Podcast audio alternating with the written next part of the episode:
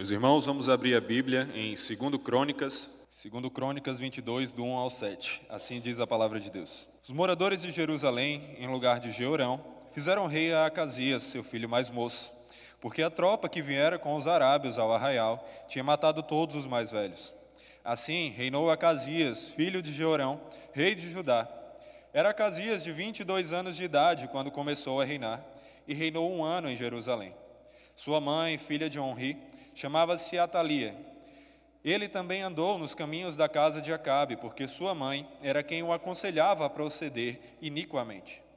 Fez o que era mal perante o Senhor, como os da casa de Acabe, porque eles eram seus conselheiros, depois da morte de seu pai, para sua perdição.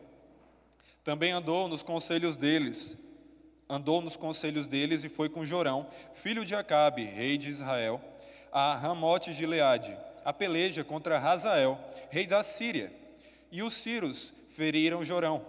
Então voltou para Jezreel para curar-se das feridas que lhe fizeram em Ramá, quando pelejou contra Hazael, rei da Síria. E desceu a Casias, filho de Jeorão, rei de Judá, para ver a Jorão, filho de Acabe, em Jezreel, porquanto estava doente. Foi da vontade de Deus que Acasias, para sua ruína, fosse visitar a Jorão. Até aqui. Oremos. Senhor Deus, fala conosco, Pai, por meio da tua palavra, por meio da ação do teu Espírito. Que o Senhor transforme nosso coração, nos dê mais conhecimento sobre ti, sobre como devemos viver de acordo com a tua vontade para a tua glória, e nos dá força, Senhor, para pôr em prática tudo isso no nosso dia a dia, não somente aos domingos. É o que te pedimos em nome de Jesus. Amém. Eu acho que é uma coisa bem comum de uma mãe dizer para seu filho: cuidado com quem você anda. Cuidado com quem você anda. Minha mãe sempre dizia coisas do tipo para mim. Ela deixava eu ter meus amigos, ela deixava eu sair e ir para casa deles, deixava eu brincar com eles na rua, mas ela estava sempre preocupada em quem eram meus amigos, com quem eu andava e o que eu fazia com eles. E isso pode até ser visto no ditado popular, né? Me dizes com quem tu andas, e eu direi quem tu és. As pessoas que estão à nossa volta têm muito a dizer sobre quem nós somos. As pessoas com quem nos relacionamos muitas vezes se parecem conosco. Porque nós já temos aí até mesmo uma espécie do nosso orgulho, do nosso egocentrismo de só achar legal pessoas que se parecem com pessoas legais como nós somos. E assim, nós tendemos não somente a procurar pessoas que se parecem com quem somos, mas também tendemos a nos parecer com quem começamos a andar. E isso traz certos problemas quando essas pessoas são pessoas de má índole, são pessoas que andam por caminhos pecaminosos, são pessoas que nos dão ensinamentos ímpios, porque nós somos influenciados por quem está à nossa volta. E assim como nós vimos aqui nesse texto, onde a ênfase em conselhos é repetida três vezes, nós vemos que seguir conselhos ímpios nos faz trazer mal. Seguir conselhos ímpios nos faz trazer mal na vida do próximo e na nossa vida. Na vida do próximo e na nossa vida. E é isso que o texto começa dizendo nos versículos de 1 a 4. Acompanhe comigo a leitura novamente. O versículo 1 diz: Os moradores de Jerusalém, em lugar de Jeorão, fizeram rei a Acasias, seu filho mais moço porque a tropa que viera com os arábios ao arraial tinha matado todos os mais velhos. Assim, reinou Acasias, filho de Jeorão, rei de Judá. Primeira coisa que nós temos que deixar bem claro aqui é que temos dois nomes parecidos nessa narrativa: Jeorão e Jorão. O que nós temos que perceber é, quando a Bíblia usa aqui Jorão, ela se refere ao rei do norte. E quando fala de Jeorão, ela fala do último rei de Judá, do qual nós ouvimos no sermão passado. Aquele que foi um rei tão ruim, tão ruim, chegou até mesmo a matar todos os seus irmãos para assumir o poder. e que foi castigado com Deus de maneira que morreu em agonia, morreu em sofrimento, por culpa dos seus pecados. E esse rei morreu, mas não morreu sozinho. Os filhos dele, os mais velhos, morreram todos. Como o texto nos diz, foi uma tropa que nós não sabemos exatamente que tropa era essa, mas poderia ser uma tropa dos filisteus ou de algum outro povo que estava interessado em tirar o poder do reino de Judá, tirar a liderança de Judá para então ter mais força para vencê-los. E quando essa tropa veio, ela matou todos os filhos de Jeorão, matou todos os mais velhos, com exceção de um, e essa narrativa está escrita em 2 Crônicas também, no versículo 16 e 17 do capítulo anterior. Diz assim: Despertou, pois, o Senhor contra Jeorão o ânimo dos filisteus e dos arábios que estão do lado dos etíopes. Estes subiram a Judá, deram contra ele e levaram todos os bens que se acharam, acharam na casa do rei, como também a seus filhos e as suas mulheres de modo que não lhe deixaram filho algum, senão Jeoacás, o mais moço deles. Esse Jeoacás do qual o texto fala é justamente Acasias. Acasias foi o único rei que foi o único filho de Jeorão que sobrou. De forma que, quando o reino de Judá, o reino do sul, se viu sem uma liderança, precisando colocar outro como líder ali no trono, ele fez, ele teve que recorrer ao que era diferente da tradição, diferente do costume, e colocar ao mais moço, ao mais novo ao invés dos mais velhos, porque os mais velhos foram mortos por essa tropa que veio com os arábios. Assim, Acasias tem aqui o início do seu reinado, do qual nós vemos mais características no verso seguinte, no verso 2. Era Acasias de 22 anos de idade quando começou a reinar, e reinou um ano em Jerusalém. Acasias foi um dos reis mais novos de Judá e um dos reis mais novos do povo de Israel como um todo, tanto da, do reino do sul como do reino do norte. Mas, além disso, ele também teve um dos reinados mais curtos, de apenas um ano. E esse reinado foi curto assim, porque Deus o castigou, como nós vemos no decorrer do texto.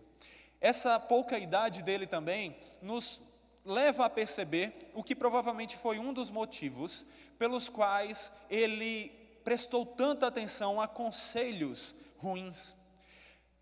Deve ser um dos motivos que fez com que que fizeram com que ele fosse ingênuo ao ponto de não perceber para onde aqueles conselhos o estavam guiando. Porém, isso não inocenta Acasias dos seus pecados, tanto que Deus o puniu por ser um rei ruim. E o texto segue aí nos versículos 3 e 4. Sua mãe, filha de Onri, chamava-se Atalia. Ele também andou nos caminhos da casa de Acabe, porque sua mãe era quem o aconselhava a proceder iniquamente. Fez o que era mal perante o Senhor, como os da casa de Acabe, porque eles eram seus conselheiros depois da morte de seu pai, para sua perdição. Observe que o texto não está querendo ensinar que é ruim ou que você vai se prejudicar ao seguir os conselhos da sua mãe. Não é isso. Geralmente é o contrário. Se sua mãe lhe diz, não faça isso, e você faz, Parece que é quase uma maldição ali que acontece na hora, você quebra a cara. Mas não é isso, é simplesmente porque as mães geralmente sabem do que estão falando. Contudo, a Thalia não era uma dessas mães sábias que buscava no Senhor sabedoria para ensinar os seus filhos. Pelo contrário, ela foi a causa da perdição do seu filho, porque ela o aconselhava a proceder iniquamente, proceder de forma pecaminosa, fazer o que era errado diante dos olhos de Deus. E aqui nós temos a primeira referência direta, nomeada a Atalia. Porém, nós ainda veremos falar mais sobre ela nos próximos sermões. Veremos muito sobre ela, na verdade. Mas uma coisa que o texto já destaca é que ela era filha de Onri. Esse Onri foi rei, foi um dos reis de Israel, do reino do norte. Isso também já nos explica um pouco de por que Atalia seguia por caminhos errados e ensinou também seu filho a seguir por caminhos errados, porque geralmente a maioria dos reis do Reino do Norte procediam iniquamente. No reino de Judá também tivemos reis ruins, mas no reino do norte todos os reis se destacaram pela sua maldade. E aqui nós já vemos Atalia desempenhando um grande papel na história, porque o texto destaca que ela era conselheira do seu filho e ela o aconselhava a fazer coisas ruins. Porém, não era somente Atalia que aconselhou a Acasias, o rei do sul, a proceder iniquamente. Ele também deu ouvidos ao próprio reino do norte, da onde Atalia vinha. Ele deu ouvidos a Jorão, deu ouvidos às pessoas que lideravam o reino do norte. E na verdade ele fez isso também, porque, conforme o texto paralelo a esse em 2 Reis nos declara, ele arranjou para si uma mulher do reino do norte, uma mulher que descendia da família de Acabe, que era, que foi reino do, é, rei do norte. Assim ele tinha uma aliança com esse reino e estava próximo a ele, ao invés de estar próximo ao Senhor. Então, por esses dois motivos, Acasias procedeu iniquamente, porque ele seguia os conselhos tanto de sua mãe, que ensinava a fazer as coisas erradas, como também do próprio povo do norte, que também o ensinava nesse mesmo caminho. Contudo, é claro que isso não inocenta Acasias mais uma vez, porque Acasias fez aquilo que o seu coração já estava inclinado a fazer. Acasias não teve a mão do Senhor regenerando de forma que ele fosse um, alguém que buscasse agradar o Senhor, que entendesse o que era certo de se fazer e que seguisse pelos caminhos corretos. Então ele, em sua forma natural, corrompida pelo pecado, diante da depravação total do ser humano, ele gostou dos conselhos que ouvia e seguiu a esses conselhos, o que fez com que ele fosse um péssimo rei. Um rei que trouxe prejuízo para o reino do sul, um rei que trouxe prejuízo para as pessoas à sua volta. E assim nós percebemos, portanto, esse texto nos ensinando e nos mostrando como seguir conselhos ímpios nos faz trazer mal na vida do próximo. Acasias seguiu a conselhos de ímpios, seguiu a conselhos ímpios, e então trouxe mal à vida das pessoas que estavam à sua volta. Mas não foi só mal à vida do próximo que Acasias trouxe, que Acasias trouxe por ter seguido a conselhos ímpios. Como nós vimos logo no início, esse texto também nos ensina que seguir conselhos ímpios nos faz trazer mal na nossa vida. E é isso que o versículo 4 do finalzinho até o início do versículo 7 ali, vai nos mostrar. Acompanhe comigo novamente a leitura, agora a partir do versículo 5. Também andou nos conselhos deles e foi com Jorão, filho de Acabe, rei de Israel, a Ramote de Gileade a peleja contra Hazael, rei da Síria, e os sírios feriram Jorão. Acasias deu ouvidos à sua mãe, deu ouvidos ao reino do norte, e foi com o reino do norte, com Jorão, a guerra contra Hazael, do qual os irmãos devem se lembrar dos sermões passados, aquele que era servo de Ben-Hadad, mas que o matou para assumir o reino, depois que soube que era isso que ele estava destinado a ser, porque Deus o já, já havia ungido desta forma, para que por meio dele punisse os pecados do, de Samaria, a capital do Reino do Norte, o Reino do Norte como um todo. Então, este Razael é de quem o texto está falando aqui, e foi contra ele que Acasias, liderando o Reino do Sul, foi junto com Jorão, liderando o Reino do Norte, a guerra.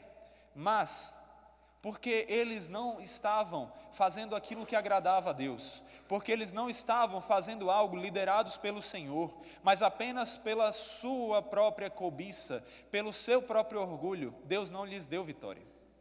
Deus lhes deu uma derrota. e uma derrota que trouxe sérias consequências. Aqui nós já vemos então o início declarado dos problemas que Hazael trouxe ao reino do norte, mas também ao reino do sul, porque esse texto nos mostra que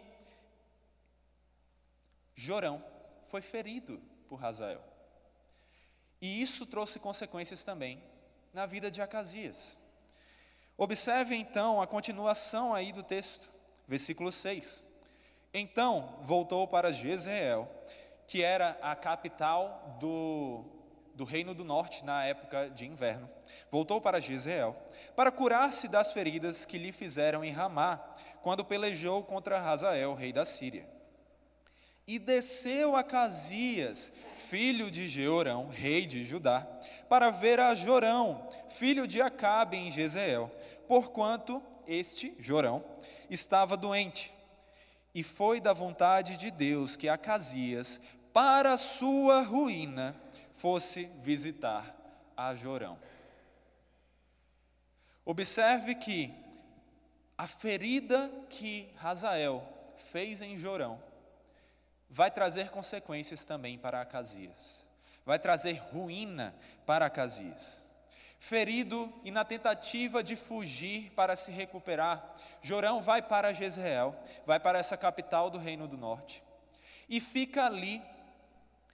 Porém, Acasias, reconhecendo que ele estava ferido, e por causa de todas as alianças que ele tinha com Jorão, por ter parentesco com ele através da mulher que ele tomou como esposa, por causa de todos os conselhos que ele seguia de Jorão, ele vai até Jezreel para se encontrar com Jorão. E ele vai lá para a sua própria ruína. Mas por que isso? Por que que Acasias vai neste momento para Jezreel. Da esfera, de, da esfera humana, é simplesmente pelo que falamos, porque ele tinha laços com Jorão. Porém, da esfera divina, porque Deus já havia decretado o fim de Acasias.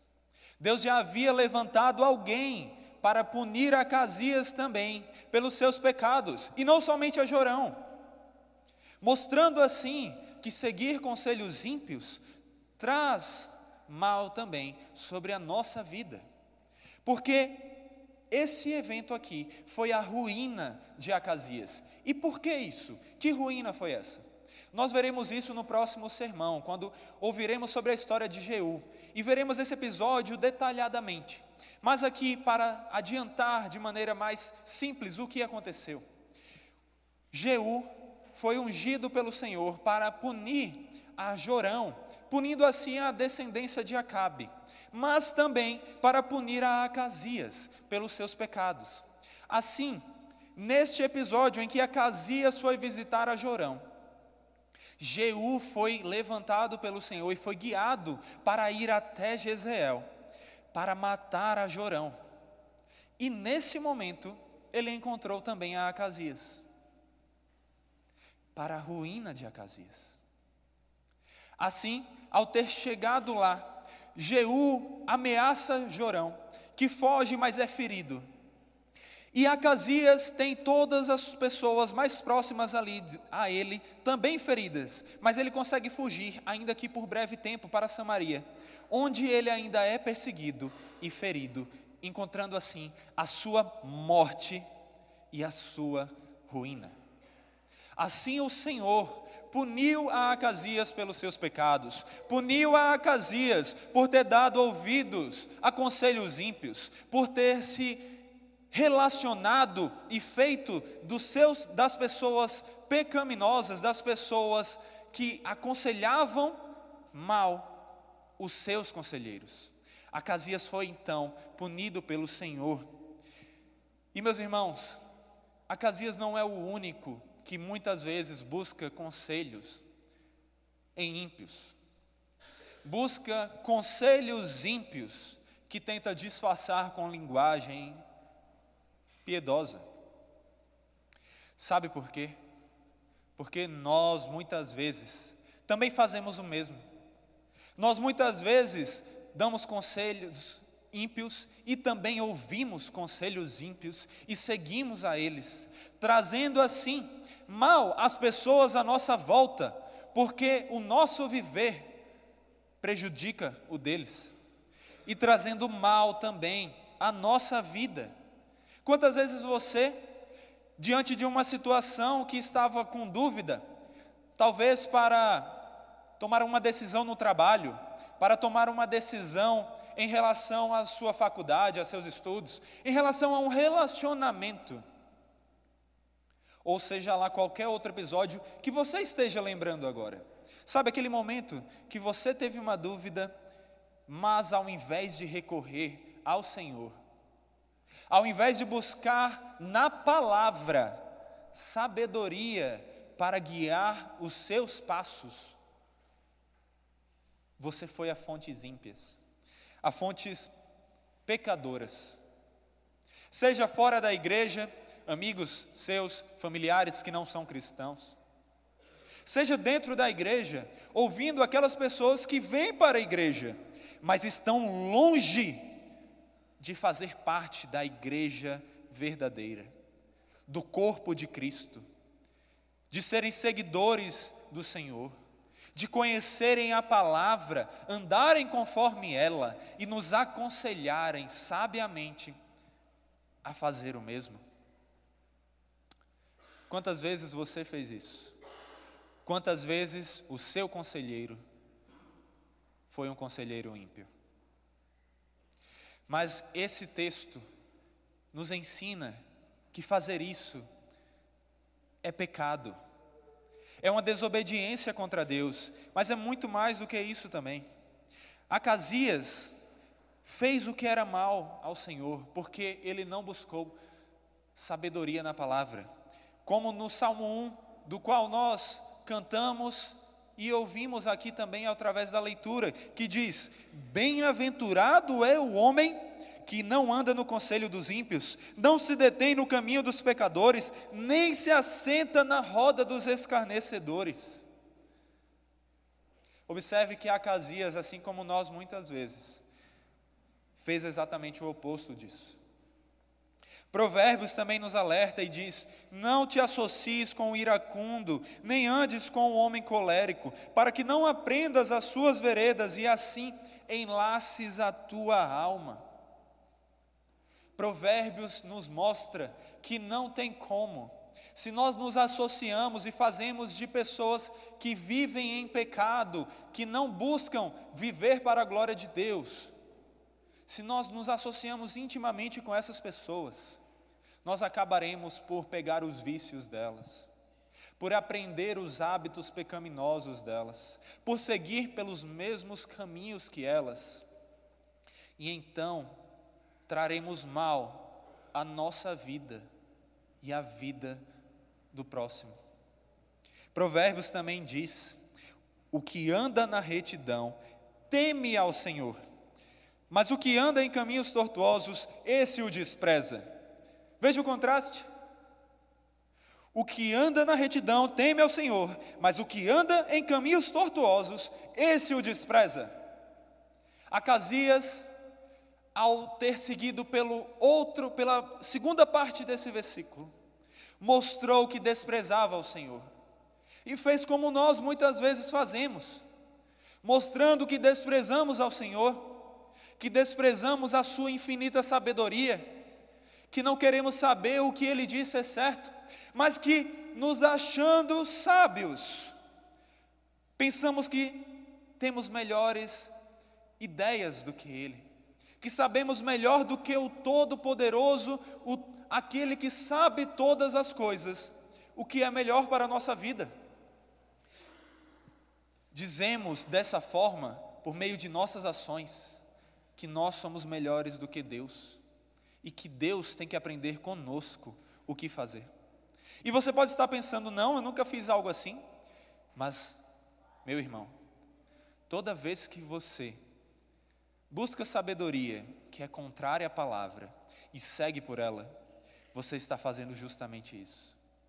Quando você ouve alguém da sua faculdade ou do seu trabalho, ensinando, por exemplo, que novas ideias ou melhor, ideias antigas que hoje estão se popularizando ainda mais, como aborto, como homossexualidade. São coisas normais, que não tem problema seguir por esses passos. E você dá ouvidos a essas pessoas, achando que elas estão certas sim, que é normal, que a Bíblia está ultrapassada, que aquela mensagem não se aplica mais a hoje. Você está dizendo que Deus é ignorante e precisa aprender com a sabedoria popular do século 21 e que você e essas pessoas sabem mais do que ele. Percebe? Porém, se Acasias tivesse feito a primeira parte do versículo, se ele tivesse andado na retidão, ele teria mostrado que temia ao Senhor Todo-Poderoso e seria abençoado por esse Deus, para que ao invés de mal na vida dos outros, ele fosse uma luz que trouxesse salvação, libertação e bênçãos em todo esse sentido para os outros e para a vida dele. Da mesma forma, você é chamado pela palavra, não a partir de amanhã, não daqui a um ano, não quando você terminar a faculdade ou se casar, enfim, mas hoje, a andar na retidão, a temer ao Senhor e a fazer a vontade dEle, sabendo que ele é o sábio conselheiro, Ele é aquele que tem todo o conhecimento, que tem todo o caminho para a salvação, cuja vontade é boa, perfeita e agradável, aquele a quem devemos seguir, aquele a quem devemos adorar, aquele para quem devemos viver e respirar. E é por isso que esse texto lhe chama a abandonar os conselhos ímpios. E ao, invés, e ao invés de pensar que você pode sim buscar conselheiros ímpios, que você pode ter amizade, se encher, melhor dizendo, de amizades de pecadores, você fazer o contrário e buscar amizades que lhe ajudam a refletir a luz de Deus. Perceba que Jesus e aqui eu quero fazer um contraponto, querendo explicar bem claramente o que eu estou querendo dizer e o que a palavra está querendo dizer. Jesus andou com pecadores. Sim, é verdade. Se você estava pensando isso como maneira de refutar esse pensamento, como uma desculpa para viver com mais amigos ímpios, você está errado. Porque Jesus andou com pecadores, mas ele nunca fez dos pecadores não arrependidos os seus conselheiros as pessoas mais próximas dele. Não. Jesus andou com pecadores para ser luz na vida deles, porque ele estava cheio do Espírito do Senhor. E assim, ao invés de ser uma faísca que se perdia no meio da escuridão, Jesus era como um farol que trazia libertação para os que estavam em trevas. E assim como Jesus, você é chamado a refletir essa luz do nosso Deus, a luz do nosso Senhor, a luz que nós só podemos refletir quando nós estamos cheios do conhecimento desta palavra na vida do outro, para que ao invés de mal na vida do próximo e na sua, você traga salvação na sua vida e na do próximo, por meio da graça libertadora de Cristo Jesus. Que o Espírito Santo aplique essa mensagem ao seu coração, para que você viva em conformidade com ela.